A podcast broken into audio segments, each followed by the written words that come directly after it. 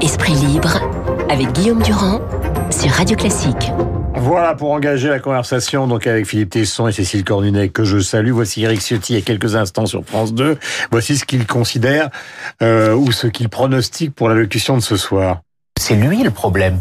C'est lui par ses insuffisances et aussi par sa suffisance, par son arrogance. Il a fracturé le pays. Il a créé des tensions, il a provoqué, il a insulté les Français, la France, souvent depuis l'étranger. Et aujourd'hui, il y a cette crise. Donc j'attends ce soir qu'il change radicalement d'attitude, où il exprime enfin peut-être de l'empathie pour le peuple de France, et puis euh, un changement d'attitude sur le fond. Voilà pour les propos d'Éric Ciotti, alors qui ne sont pas évidemment forcément la référence, mais si je les ai mis en, en, exergue de notre conversation à tous les deux, c'est que grâce à votre expérience, nous allons tenter de comprendre ce qui peut se passer au fond il va arriver à la télévision, il va y avoir une sorte de mea culpa, forcément, décision collective, et puis les mesures techniques qu'on donne euh, depuis ce matin, c'est-à-dire immédiatement la taxe d'habitation, etc., etc., les augmentations des bas salaires, des minima sociaux, c'est à peu près autour de tout ça que ça va tourner. Mais est-ce que vous croyez, c'est pour ça que je faisais, je voulais faire parler votre expérience, je vais commencer par vous, Cécile, est-ce que vous croyez que tout ça va suffire à partir du moment où ce qu'on a entendu dans la rue, c'est Macron démission Comment, voulez-vous Attends, vous appelez pas Cécile. Ah pardon, excusez-moi. Euh, c'est sûr qu'il y a, c'est pas du tout sûr que ça marche. J'ai l'impression que l'idée, c'est de euh, si vous voulez, euh, tuer le macronisme tel qu'on le voit depuis 18 mois, la méthode, la façon de faire, peut-être même la politique, pour se sauver lui, euh, Emmanuel Macron, revenir en quelque sorte aux sources de ce qu'il était dans la campagne. C'est vrai que c'était un, un, autre candidat. Ah ouais, un agitateur d'idées monté sur un collectif.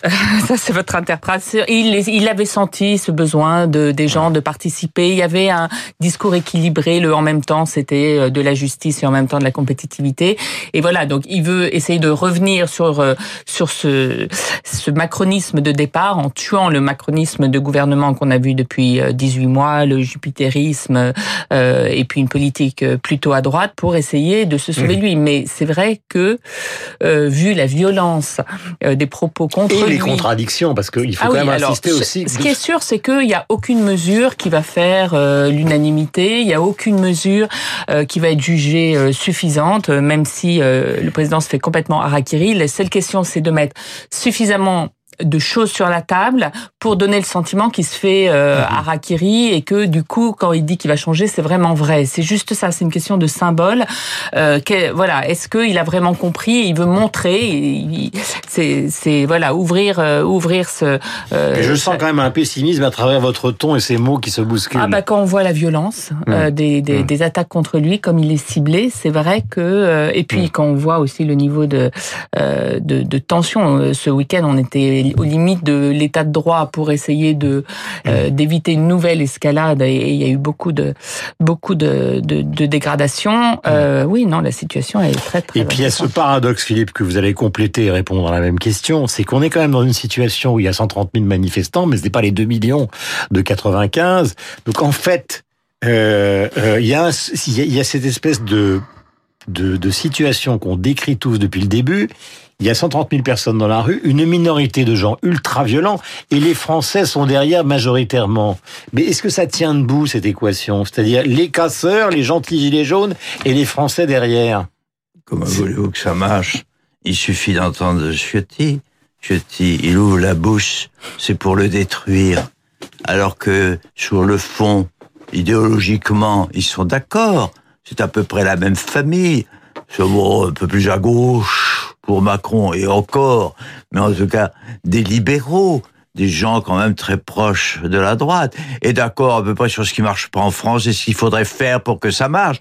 Vous l'entendez, il ouvre la bouche, c'est pour le démolir tout en disant après, évidemment, que euh, bien sûr. Mais c'est la, la, la, famille. Personne n'est plus d'accord avec lui. Personne. Comment voulez-vous que ça marche? Et les, les politiques, je l'ai assez dit à ce micro, c'est pire que Mélenchon encore. Euh, Ciotti, c'est pire que ce, que ce, comment dire, je, je voudrais me calmer, que ce voyou de Mélenchon. C'est la famille Il trahit même sa propre famille. Il trahit le type qui, qui, qui est le seul aujourd'hui, qui est la seule possibilité pour la France. On peut le regretter, mais quand même, c'est la seule possibilité de la France.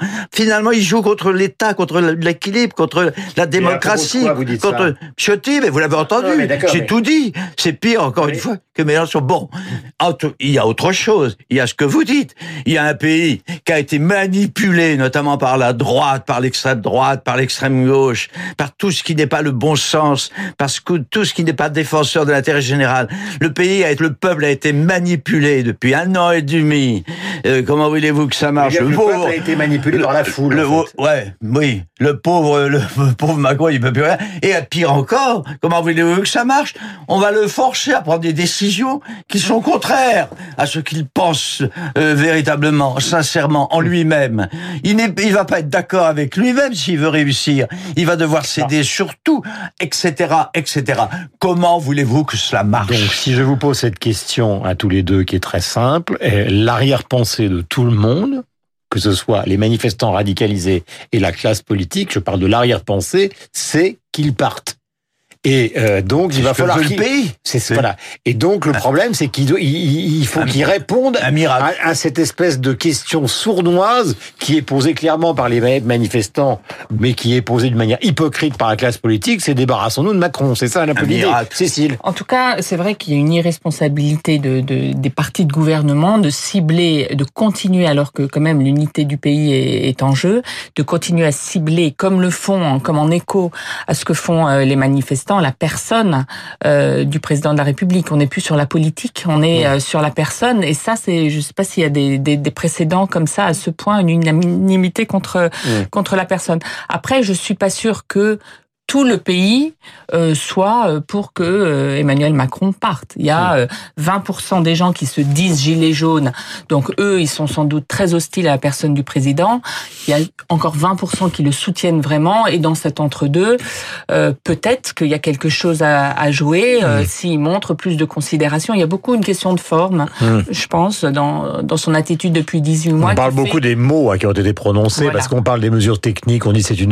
Tout à l'heure, Gilles Legendre disait oui, c'est une question sociale et économique, mais en fait, tout le monde sait très bien que les mots, euh, pour en parler, paraphraser la célèbre titre de Michel Foucault, ont quand même détruit les choses dans le cas de Macron en grande sûr, partie. Bien sûr, ça a été vécu comme euh, ce, ce week-end euh, sur les Champs-Élysées, les gens disaient, les Gilets jaunes disaient, euh, c'est un président qui n'aime pas son peuple. Il, a, il a été perçu comme ça, comme critiquant. Et c'est vrai que lui, pendant longtemps, il n'a pas vu le problème des petites phrases parce qu'il disait, c'est grâce à ça que j'ai été élu, j'étais euh, euh, disruptif, euh, etc. Mais c'est vrai qu'on voit pas un candidat qui parle à ses électeurs comme un président qui parle à tous les, Français. Et là-dessus, l'accumulation des petites phrases a fait sans doute beaucoup mal. Philippe, avec l'expérience, euh, en dehors justement de la stigmatisation de ceux qui jouent avec le feu, euh, euh, du plus profond de l'expérience historique est la vôtre, ça peut pas être De Gaulle, moi et le chaos, parce que de toute façon, il est absolument pas certain qu'il ait une majorité parlementaire. Si jamais il dissout, c'est même probablement le contraire qui va se passer. Donc on a l'impression qu'il y a quand même, sauf un, un miracle de prestidigitateur ce soir, une situation qui est extrêmement compliquée. De Gaulle n'était pas à 20%, premièrement. Hmm. Et puis c'est tout à fait différent. Il y a que, Tout à fait. il y a que, que des cas d'espèce. Il y avait une véritable majorité silencieuse. Mais la majorité n'est pas silencieuse. D'abord, encore une fois, prenez les sondages. La majorité des gens dans ce pays contaminés depuis euh, un an et demi par de Le Pen, euh, Vauquier, euh, Mélenchon et consorts, la majorité, mais prenez les sondages, à 80%, ils sont d'accord avec les, En fait, ce sont avec, des avec les gilets jaunes, c'est tout à fait différent. Il est tout seul, il est quasiment seul. Il y a le pays réel, c'est l'expression pays réel, la dialectique pays réel, et pays illégal depuis que j'entends ça, de toute façon, comme vous c'est, enfin bref, cette, euh, comment dirais-je, cette espèce de sophisme épouvantable, il en est la victime. Il y a un pays, il y a un pays réel qui est à 80%, il y a un pays illégal qui est à 20, qui est à 20%, il n'y a aucun respect des minorités, il n'y a aucun respect de la légitimité démocratique, il n'y a aucun respect de la liberté du droit du paysan, du paysan, du président, qui a été léga- légalement élu, il n'y a aucun respect, tout ça est foutu, ça ne marche plus. Donc, c'est une Autant de révolte. De Gaulle, attendez, ça marchait encore. C'est une révolte de tous ceux qui ne sont pas finalement des libéraux.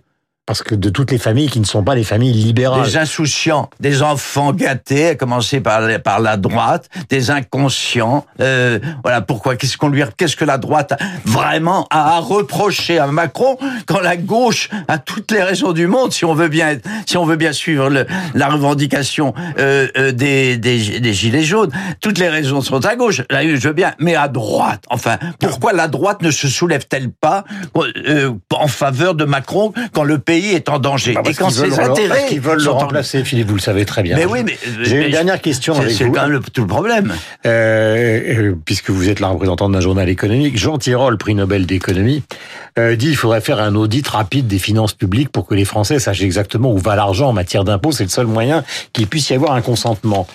La question, c'est qu'on on se doute où va l'argent. Et, et, ça, et, et si, quand on va trouver la réponse, euh, c'est une réponse qui va se retourner contre les Gilets jaunes. Tout le monde se souvient de ce personnage qu'on a vu apparaître à la télévision souvent, le monsieur qui avait un côté galabreux avec les cheveux blancs, là, euh, euh, d'ailleurs qui est très bon orateur, mais dont on a découvert qu'il était fonctionnaire territorial sans emploi depuis dix ans, enfin sans affectation, mais payé depuis dix ans. C'est ça qu'on va découvrir. Oui, parce que Pour- plus que le consentement à l'impôt, il y a le sentiment d'une injustice. Et ça, ce sentiment-là, on est quand même peut-être beaucoup dans l'irrationalité. Je ne sais pas si euh, des chiffres euh, suffiront. Mais moi, je voudrais rester quand même sur une note un petit peu optimiste. Il y a quand même, je pense, un petit chemin de crête. Si ce soir, voilà, il capte un peu l'attention des gens. Si derrière, Édouard Philippe arrive quand même à organiser les négociations euh, territoriales et à- avec le sentiment qu'auront euh, les négociateurs qu'il y a du grain à moudre, bon, avec le temps, avec ces trois mois de négociations, peut-être. Après, c'est une autre question de savoir s'il peut encore réformer, mais peut-être surmonter cette crise pour éviter euh, vraiment, je je sais pas, la, la dislocation du pays ou une escalade dans la violence. Je pense quand même que c'est possible, mais du coup, ce soir, il va falloir qu'il se réinvente. Voilà, et Bruno Le Maire sur RTL disait il y a quelques instants que la crise va coûter 0,1 point de croissance au dernier trimestre, et il ajoute, ce n'est absolument pas rattrapable. Il est 8h56, vous étiez avec Cécile Cornudet et Philippe Tesson, nous nous retrouvons dans un instant avec Franck Ferrand, juste après le journal de 9h.